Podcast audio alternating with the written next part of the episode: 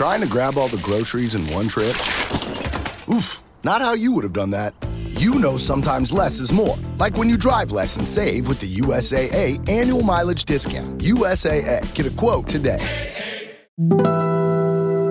Revolución Network.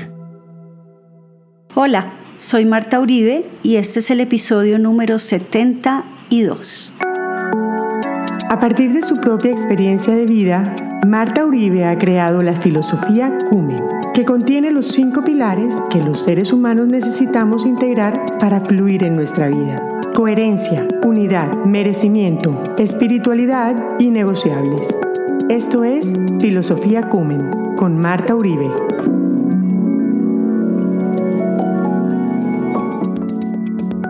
Este episodio 72 he querido llamarlo No hay muerto malo, es un dicho muy coloquial que usamos aquí en Colombia y quiero hacer unas reflexiones a ese respecto.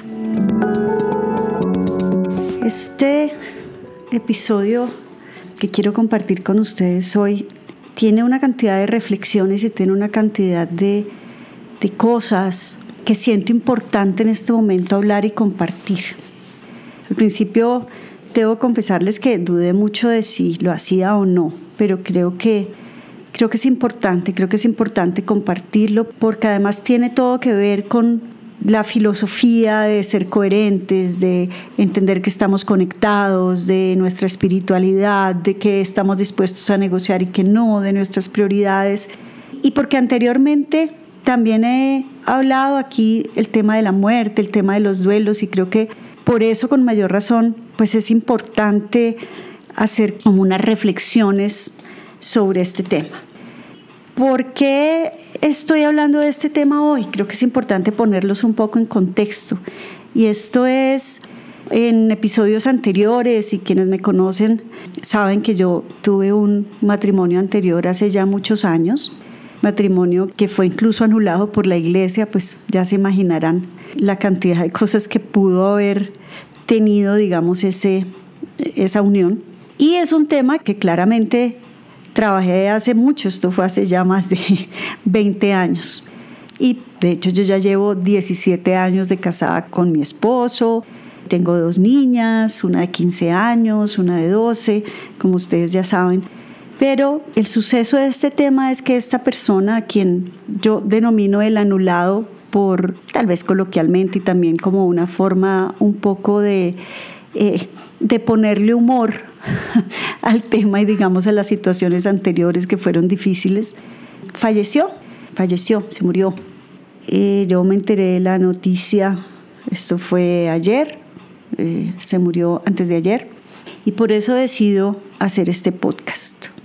Mm, ¿Por qué? Porque el tema de la muerte es un tema que clarísimo nos despierta una cantidad de cosas, ¿no?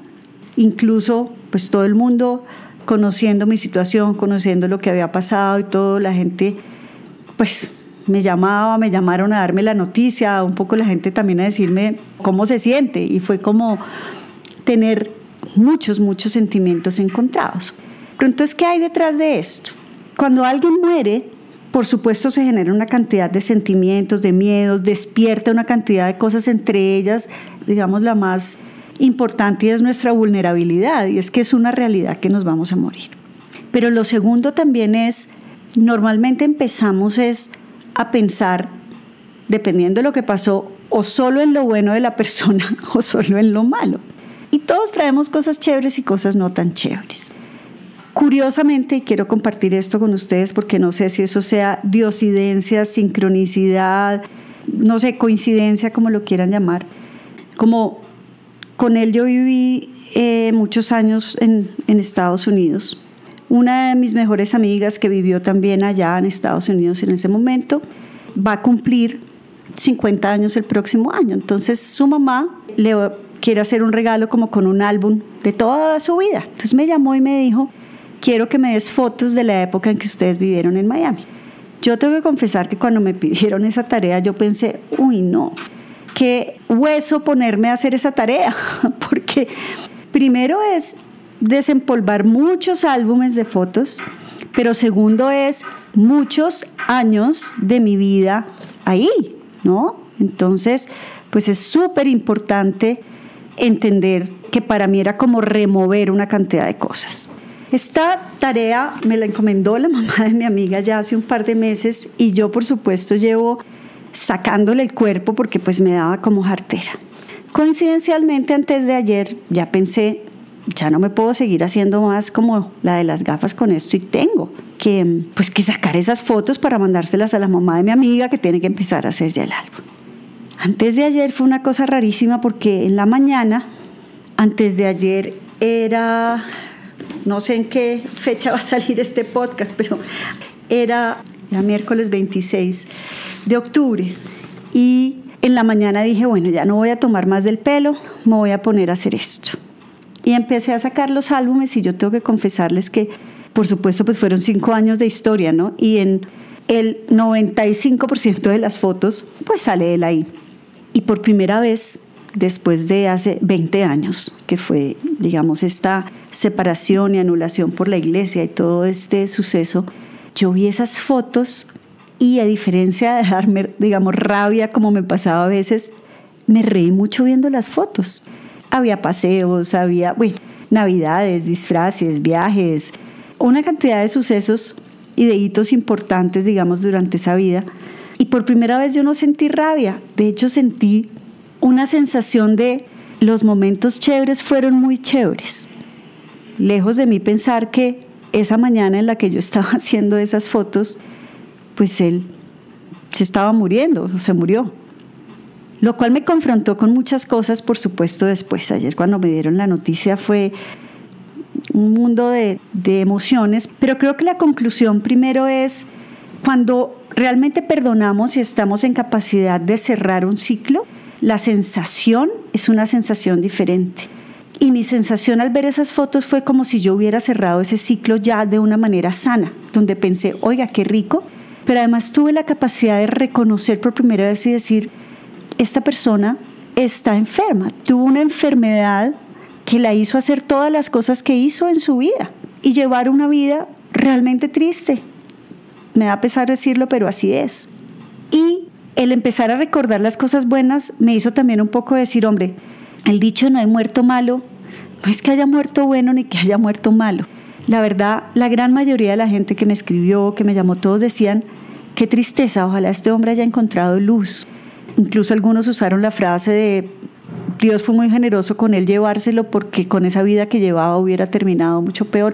O no sé, una cantidad de cosas donde por primera vez veo que la gente primero estaba pensando en qué tristeza la vida que llevó. O sea, no es que, ay, ahora fue el santo y pobrecito, no.